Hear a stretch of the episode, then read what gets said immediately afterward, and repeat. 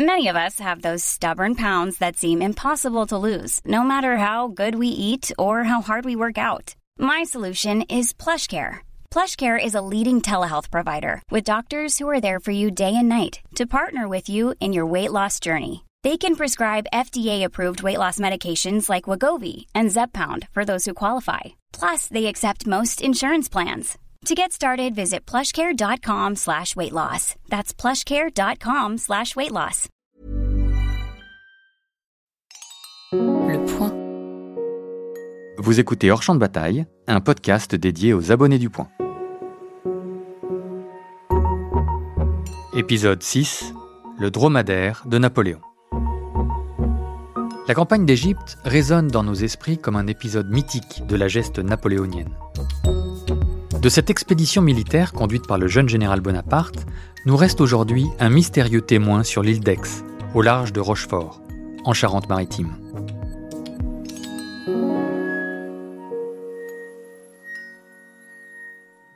Au printemps 1798, Bonaparte a 28 ans. Jeune général, particulièrement populaire depuis sa victorieuse campagne d'Italie, il s'est vu confier par le Directoire une mission à la mesure de son ambition. S'emparer de l'Égypte sous contrôle anglais et bloquer ainsi la route des Indes à la Grande-Bretagne. L'ambitieux jeune homme va s'en acquitter de manière magistrale et revenir triomphalement à Paris. Napoléon embarque à Toulon le 30 Floréal en 6, ce qui correspond au 19 mai 1798. Il est à la tête de 30 000 hommes, des soldats, mais aussi une poignée de savants. Son expédition militaire va en effet se doubler d'une mission scientifique. Pour déjouer l'armada britannique de Nelson, la flottille, qui compte près de 400 navires, part de plusieurs ports différents. Si les officiers ont pris la mer à Toulon, la troupe est partie à la fois de Marseille, Gênes, Ajaccio et même Civitavecchia. Le 11 juin, Bonaparte débarque à Malte et s'en empare symboliquement au nom de la France. Le 1er juillet, l'armée d'Orient, comme elle a été baptisée, est à Alexandrie. Faute de place à bord des bateaux, Napoléon a refusé qu'on emmène les chevaux. Comme il a eu l'occasion de l'exposer au directoire, le général Bonaparte pense pouvoir réquisitionner à son arrivée entre 10 000 et 12 000 très bons chevaux, ces pur sang arabes dont on lui a tant parlé. Hélas, ce plan s'avère illusoire, car les Mamelouks n'entendent pas lui laisser leur monture. Seuls les officiers généraux disposent de chevaux. On achète des ânes pour tirer les pièces d'artillerie, et c'est à pied que la cavalerie suit. Après la prise d'Alexandrie dans la nuit du 1er juillet, Napoléon marche sur le Caire. Les bêtes que les Français ont récupérées sur place ne sont que des chevaux fourbus ou blessés. La remonte de la cavalerie est impossible. C'est donc à pied que chasseurs, dragons et hussards poursuivent leur route en longeant le Nil. Le premier véritable combat de la campagne d'Égypte a lieu à Chébrès, le 13 juillet 1798. Les cavaliers mamelouks y sont défaits grâce à l'artillerie. Le 21 juillet, à la bataille de Gizeh, au pied des pyramides, les Français battent à nouveau l'armée du sultan.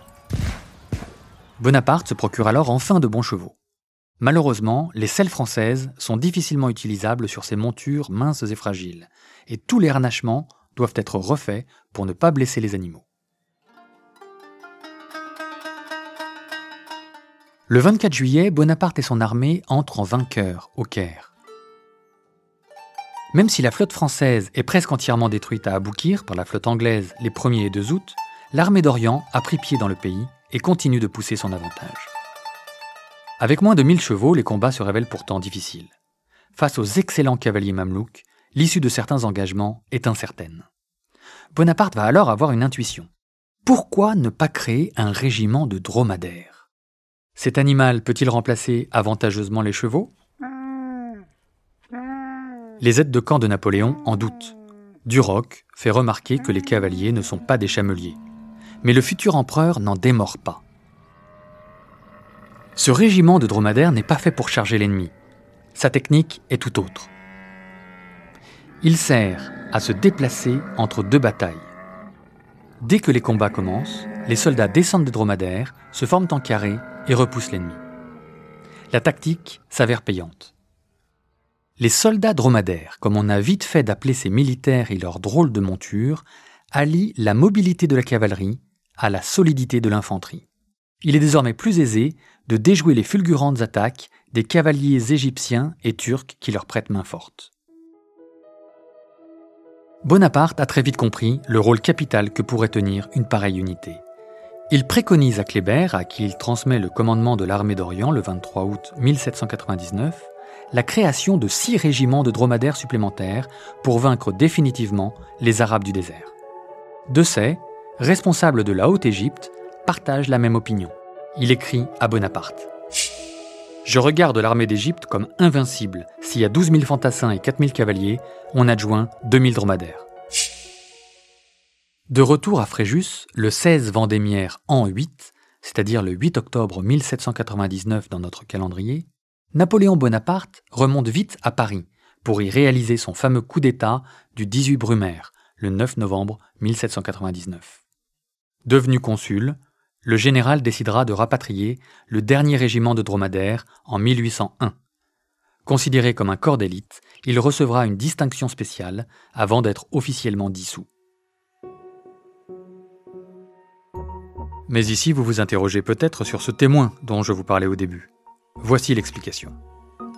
Au musée africain de l'île d'Aix figure un dromadaire empaillé dont le cartel précise qu'il fut celui du général Bonaparte pendant la campagne d'Égypte. Ce musée est aujourd'hui fermé pour travaux. Il doit rouvrir en 2021. Christophe Pincemaille, en charge de ses collections, en a profité pour retracer l'origine véritable de cet animal. Déception. Il semble que ce dromadaire n'ait pas directement participé à la campagne d'Égypte mais il en est contemporain. Selon Christophe Pincemaille, l'animal aurait en effet été offert par le bey de Tunis au consul Bonaparte en 1802. Napoléon Ier en a ensuite fait don au Jardin des Plantes. Il est mort en 1820. L'animal, une fois empaillé, a été déposé dans les collections du laboratoire de zoologie du Muséum d'histoire naturelle. Sur l'étiquette qui y est attachée figure une simple mention Don de l'empereur. Je suis Baudouin Echapas. Merci d'avoir écouté Hors Champ de Bataille, un podcast proposé en exclusivité aux abonnés du Point. Je vous donne rendez-vous chaque semaine pour vous raconter par-delà la geste militaire ce que ces affrontements ont laissé comme empreinte dans notre société. Retrouvez tous les épisodes de Hors Champ de Bataille et bien plus encore sur lepoint.fr.